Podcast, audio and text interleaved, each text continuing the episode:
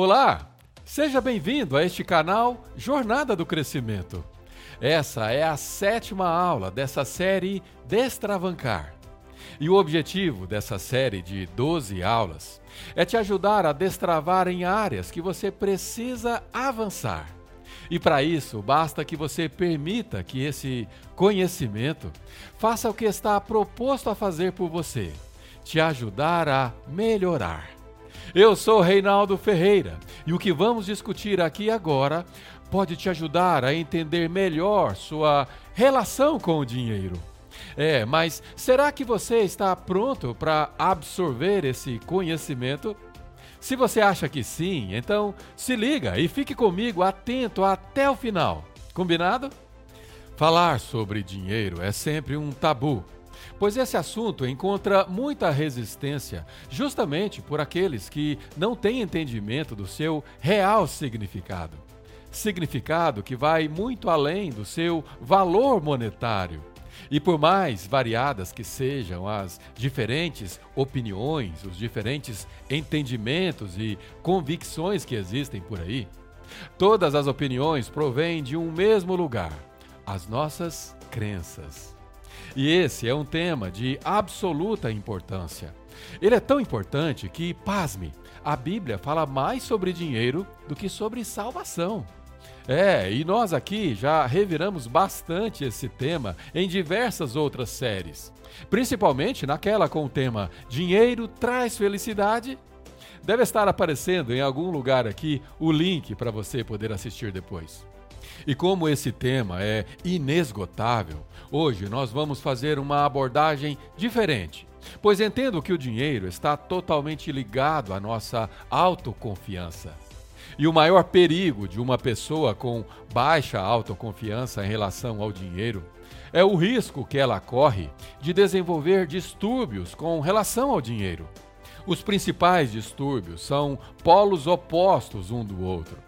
O primeiro é o de se tornar uma pessoa com apego exacerbado ao dinheiro, ou seja, uma pessoa avarenta.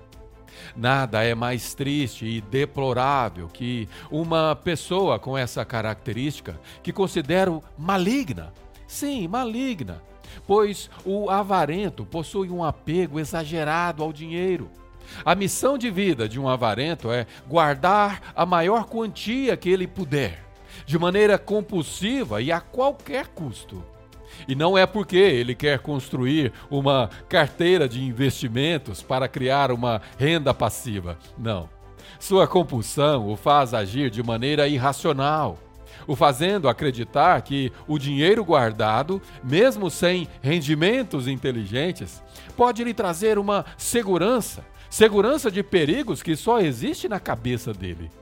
Isso porque a baixa autoconfiança nessa área do dinheiro faz com que a pessoa viva subordinada ao medo. Medo da eminência de que alguma coisa ruim possa acontecer a qualquer momento. E esse medo perturbador, de maneira intensa e constante, amplifica ainda mais a vontade compulsiva de juntar, de guardar, sem se importar com aqueles que estão à sua volta, sem se importar com seu próximo esse distúrbio transforma essa pessoa em alguém desagradável e repulsiva. Você já conheceu pessoas assim? Se ela te convidar para um almoço, desconfie. Geralmente tem algum pretexto por trás daquilo. E não espere encontrar uma refeição muito elaborada, muito especial. Mas o que você vai perceber é que ela ficará te observando. E sem você saber, ela estará calculando e medindo a quantidade da comida dela que você estará consumindo. Provérbios 23 diz assim: Não aceite o convite de jantar na casa de quem tem olho gordo e não espere nada de especial. Ele será tão mão de vaca com você quanto é com ele mesmo. Ele dirá: coma, beba, mas não falará sério. A comida cairá mal no seu estômago e você descobrirá que o jantar era apenas um pretexto. Horrível, né? Eu já tive o desprazer de passar por essa experiência. Na cabeça pobre e miserável de uma pessoa avarenta, só existe uma regra: guardar o máximo possível e gastar o mínimo possível sempre. E a consequência de uma vida assim a médio e longo prazo é transformar uma boa pessoa em alguém triste, vazio e solitário. Tudo porque o apego ao dinheiro é justamente aquele amor ao dinheiro que a Bíblia tanto condena e que muitos não compreendem. E é pela falta dessa compreensão sobre o dinheiro que a maioria das pessoas vivem uma vida de escassez e privações. E esse entendimento equivocado sobre o dinheiro desenvolve na mente subconsciente das pessoas uma forte crença de que não merecem. Essa crença maldita constrói verdadeiras fortalezas, fortalezas de bloqueios mentais. E se a pessoa é avarenta, ela, além de viver uma vida de escassez, ela é também aprisionada ao próprio dinheiro que tem, ao próprio dinheiro que possui. Dinheiro que, ao invés de ser usado para progredir, para prosperar, para socorrer, para governar, ela simplesmente esconde, ela simplesmente enterra os seus talentos enterra, como naquela parábola dos talentos, onde Jesus condena com tanta severidade aquele servo que ele chamou de servo mau e negligente. Algumas traduções usam a expressão servo perverso. Eu acho que vale a pena relermos essa parábola numa versão contemporânea. Jesus disse assim em Mateus 25: o reino de Deus é também como um homem que sai para uma longa viagem. Antes de partir, chamou seus empregados e lhes delegou responsabilidades. Ao primeiro deu cinco mil moedas, ou talentos. Ao segundo, duas mil. E ao terceiro, mil. E ao terceiro, mil, conforme a capacidade deles. Feito isso, partiu. Imediatamente, o primeiro empregado começou a trabalhar e duplicou o investimento do patrão. O segundo fez o mesmo. Mas o homem que recebera mil moedas preferiu guardá-las num cofre, ou seja, enterrou seus talentos. Depois de uma longa ausência, o patrão deles voltou e foi acertar contas com os três empregados. O que havia recebido 5 mil talentos relatou que duplicara o investimento. O patrão o elogiou, dizendo: Bom trabalho. Você soube negociar. De hoje em diante será meu sócio. O empregado que recebera duas mil moedas também conseguiu duplicar o investimento do patrão. E esse o elogiou também. Ele disse: Bom trabalho. Você soube negociar. De hoje em diante você será meu sócio. O empregado que recebera mil moedas declarou: Patrão, sei que o senhor tem padrões elevados e detesta as coisas mal feitas, que é exigente ao extremo e não admite erros. Fiquei com medo de desapontá-lo, por isso guardei seu dinheiro num cofre bem seguro. Aqui está seu dinheiro são e salvo, até o último centavo. O patrão ficou furioso Odeio essa filosofia de vida que não aceita correr riscos. Se você sabe que sou exigente, por que não fez o mínimo que se podia esperar? O mínimo seria aplicar o dinheiro no banco. Haveria pelo menos um pequeno rendimento. Ele ordenou: pegue as mil moedas e as entregue ao que arriscou mais. E tire o senhor garantia daqui. Lancem-no fora, nas trevas exteriores. Fortíssimo, hein? É, senhoras e senhores, o patrão dessa parábola é a representação do nosso bom Deus. E embora ele pareça estar bastante intransigente, ele é o mesmo Deus amoroso e exageradamente generoso que conhecemos muito bem. Entretanto, quando se refere aos talentos, ou seja, quando se refere a dinheiro ou aos recursos que ele confiou a mim e a você, ele leva isso, sim, muito a sério. Isso porque Deus é um grande empreendedor, um Deus criador de riquezas e que está em constante movimentação, em constante atividade de produção e de progresso. O nosso Deus não é um Deus de pobreza e escassez, não. Ele é totalmente incompatível e averso a qualquer tipo de avareza ou estagnação. Ele nos criou para frutificarmos, progredir e avançar. E Ele espera que você multiplique os seus recursos, os seus talentos, de maneira constante e intensa. Sim, o nosso Deus é um Deus intenso característica completamente incompatível com uma pessoa avarenta e estagnada, que foi criada à sua imagem e semelhança. E do avarento não sai fruto algum, pois ele nem mesmo governa sobre o próprio dinheiro que tem. Mas a baixa autoconfiança relacionada ao dinheiro não se limita apenas a gerar pessoas avarentas. Existe um outro grupo de pessoas que tem um comportamento proporcionalmente inverso. Elas acreditam que precisam consumir o máximo que puderem e não descansam enquanto não gastam o último centavo que ganham. E para justificar sua insanidade, costumam dizer a si mesmo: Ah, eu mereço, pois trabalho muito na verdade, são igualmente prisioneiras da mesma crença de não merecimento, por mais contraditório que isso possa parecer. E por trás desses desajustes estão sempre uma baixa autoconfiança. Pode apostar. O autoconfiante em relação ao dinheiro tem um mindset diferente. Ou seja, ele tem uma visão ou uma maneira de pensar a respeito do dinheiro totalmente disruptiva. Para ele, o dinheiro é um recurso natural, resultante do sucesso na área financeira. E por não se importar com o que os outros pensam a seu respeito, não há nenhuma necessidade de esconder ou de consumir desenfreadamente.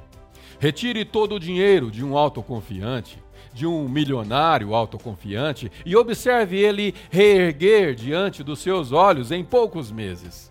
Não há uma compulsão em guardar por medo de uma situação do futuro, pois ele não vive no futuro, ele não vive ansioso com o futuro, muito menos depressivo com o passado. O autoconfiante tem o seu foco no hoje, no aqui e agora. Embora o que os nossos pais e avós nos ensinaram foi outra coisa, eles diziam: Meu filho, você precisa pensar no seu futuro. É, de certa forma eles tinham razão. Mas vamos refletir sobre o que é exatamente o seu futuro. Mas antes, gostaria de te fazer um alerta. Se permita a considerar os meus argumentos de maneira disruptiva. Ou seja, procure aceitar o novo como uma possibilidade antes de rejeitá-lo insanamente. Use sua mente para entender o que eu pretendo te ensinar agora. Vou dividir essa análise sobre o seu futuro em três partes. A primeira coisa que você precisa entender sobre o seu futuro é que ele não pertence a você. A Bíblia diz que ninguém é capaz de acrescentar um único dia ao percurso da sua própria vida. Jesus, no Sermão da Montanha, disse assim em Mateus 6: Prestem atenção apenas no que Deus está fazendo agora e não se preocupe quanto ao que pode ou não acontecer amanhã. Quando depararem com uma situação difícil, Deus estará lá para ajudá-los. Quando se é inseguro em relação ao futuro, a comunicação que se faz é que Deus pode não estar lá quando esse futuro chegar. Pensar assim revela uma fé e uma autoconfiança incoerente. Falamos sobre isso na última aula. E esse tipo de afronta a Deus nos traz ausência de paz e justamente a ansiedade que irá nos causar medo e bloqueios. Se você tem entendimento que o seu futuro não pertence a você e que existe um propósito por trás da sua vida, então entenda que esse futuro que os seus avós te alertou está diretamente ligado ao cumprimento desse mesmo propósito. E esse seu propósito de vida precisa acontecer hoje. Pois se você ficar parado, bloqueado, ansioso com o seu futuro, que dia ele vai começar a acontecer? No passado ele não aconteceu e você não consegue voltar lá. E se você ficar preocupado ou se lamentando, isso vai te causar distúrbios ainda maiores. Portanto, foque no aqui e agora, pois tudo que você foca se expande. Procure ser aquilo que Deus te chamou para ser e simplesmente seja, avançando, progredindo e governando sua própria vida no aqui e agora. A segunda coisa que você precisa aprender sobre o seu futuro é que ele é o resultado das suas ações de hoje. Se você vive uma vida sem resultados hoje, certamente terá um futuro sem resultados amanhã também. E isso significa total improdutividade, que é sinônimo de pobreza. E quando se é pobre, pobre de alma, de espírito ou de dinheiro mesmo, tanto faz, porque pobreza é pobreza, é improdutividade e não importa o aspecto. Aí sim é que a insegurança encontrará um lugar propício para se estabelecer, crescer e criar raízes. O inseguro, então, se torna um egoísta. E o egoísta se torna um avarento. E se você tem a pretensão de ter um futuro próspero, seja alguém que é produtivo hoje. E para ser produtivo hoje, você precisa estar focado no aqui e agora. Isso quer dizer que você pode esbanjar tudo o que ganha sem se preocupar com o amanhã? Não, claro que não é isso que estou dizendo. O que estou tentando te ensinar é que você não deve investir suas energias se preocupando com o dinheiro, mas sim investir suas energias em ser produtivo, ou seja, prosperar no presente momento. Deixar de viver uma vida próspera hoje, pensando em se proteger no amanhã, no futuro, é uma insanidade. E se você me permite ser mais direto ainda, é uma idiotice. A única maneira de se proteger do futuro é prosperando no presente, ou seja, procurando ampliar as suas tendas, usando uma expressão bíblica, para que você possa receber tudo aquilo que Deus tem para você através de uma vida plena e não numa vida futura. Entenda, nós somos peregrinos numa terra que não é a nossa casa. E o único motivo de estarmos aqui nesse mundo é porque temos um propósito a cumprir. E esse propósito não diz respeito ao futuro. O futuro é apenas o final da jornada, ou seja, é só uma parte do percurso, pois o nosso futuro é lá na eternidade. Lá sim é a nossa casa o nosso lar. A terceira coisa que precisamos aprender sobre o seu futuro é que ele já existe e você pode acessá-lo através da sua mente. Isso mesmo. Durante alguns anos eu usei a seguinte frase no profile do meu Skype: Eu vi o meu futuro, gostei do que vi e estou correndo para lá. Na série Realizar Sonhos, eu falei sobre quadro de visão positiva de futuro. Quem se lembra?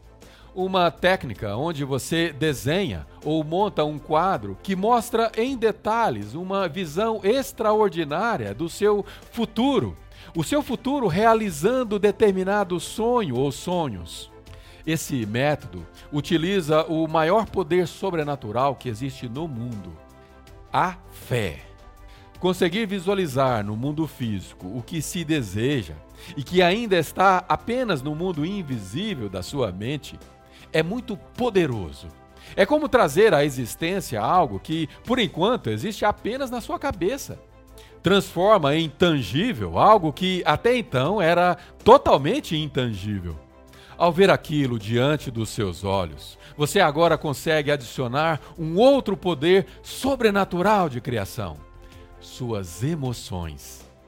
Pensar, ver e sentir vai gerar na sua mente subconsciente as emoções necessárias que irão provocar a sua fé. Atiçando o poder sobrenatural da fé, sua mente passa a não ter mais nenhum limite. Acrescente por cima de tudo isso a coerência de uma fé em Deus e o fato de que Ele quer que você alcance os seus sonhos. E como eu disse naquela série sobre sonhos, os seus sonhos não são seus.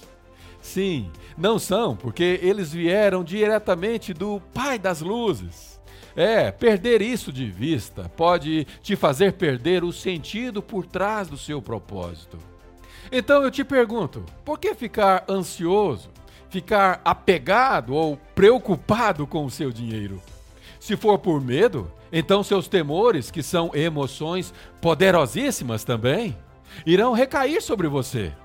E nesse caso, você realmente acredita que o seu socorro estará no dinheiro que te governa? Claro que não. No mesmo capítulo do Sermão da Montanha, Jesus disse assim: Se Deus dá tanta atenção à, à aparência das flores do campo, que muitas delas nem mesmo são vistas, não acham que Ele irá cuidar de vocês? Ter prazer em vocês e fazer o melhor por vocês? Quero convencê-los a relaxar, a não se preocuparem tanto em adquirir em vez disso, prefiram dar, correspondendo assim ao cuidado de Deus. Quem não conhece Deus e não sabe como ele trabalha, é que se prende a essas coisas. Mas vocês conhecem Deus e sabem como ele trabalha. A expressão tão conhecida é dando que se recebe, infelizmente é muito pouco compreendida. Essa verdade, além de bíblico, é também límbico. Existem inúmeros estudos que comprovam resultados positivos de indivíduos cujas atitudes de empatia e generosidade geram resultados surpreendentemente positivos em diversos aspectos. Isso sem mencionar gatilhos como o da reciprocidade e outros que são amplamente explorados pelo marketing e nas relações interpessoais. Se a generosidade é tão poderosa, significa que as consequências negativas que acabamos de discutir a respeito do apego ao dinheiro precisa ser combatida a qualquer custo. Uma vez que você consegue resolver o problema do apego e opta por viver um estilo de vida de generosidade, então você irá se surpreender com o resultado nada matemático dessa equação. Enquanto o apego tinha como consequência a tristeza e a solidão, lembra? Apego gera egoísmo. O egoísmo atrai desprezo e o desprezo gera tristeza e solidão. Pois é, ao contrário desse resultado, a generosidade atrai pessoas, cria empatia e a consequência disso é paz. Paz, alegria e contentamento, ingredientes daquilo que chamamos de felicidade. Provérbios 19 diz que são muitos os que andam à volta da pessoa generosa. Todos são amigos do homem desprendido. No capítulo 28 diz assim: Seja generoso com os pobres e nunca passará fome. Feche os olhos para as necessidades deles e receberá um tiroteio de maldições. O poder que há por trás da generosidade é muito amplo. Além do efeito boomerang, que é devolver o que se dá em doses muito maiores, ele também combate a crença de não merecimento que a maioria das pessoas cultivam uma vida inteira sem saber. Essa crença maldita é responsável por inúmeros distúrbios de comportamentos financeiros terríveis provoca insegurança e, principalmente, um senso de não agradecimento. Mesmo diante das pequenas e escassas conquistas, a pessoa não consegue se alegrar com aquilo, pois o medo que a atormenta a faz pensar que algo ruim está prestes a acontecer. O medo do que as pessoas podem pensar se não tiverem isso ou aquilo provoca uma compulsão desenfreada, onde a busca por satisfação nunca é encontrada, por mais que se gaste os recursos que deveriam ser utilizados para prosperar e não para desperdiçar, muito menos enterrar. O medo que tem o objetivo de impressionar aqueles que não te amam, tentando provar o que não é como se fosse uma verdadeira agonia e falta de paz que poderia simplesmente ser resolvida com uma boa dose de autoconfiança a respeito do dinheiro, a respeito do valor que ele tem, ou seja, o sentido que o dinheiro deve trazer para você. Eu espero que você tenha gostado dessa nossa longa aula, essa sétima aula sobre a autoconfiança. Pois eu pretendo avançar nessa jornada junto com você. Combinado? Obrigado, fique bem e que Deus te abençoe.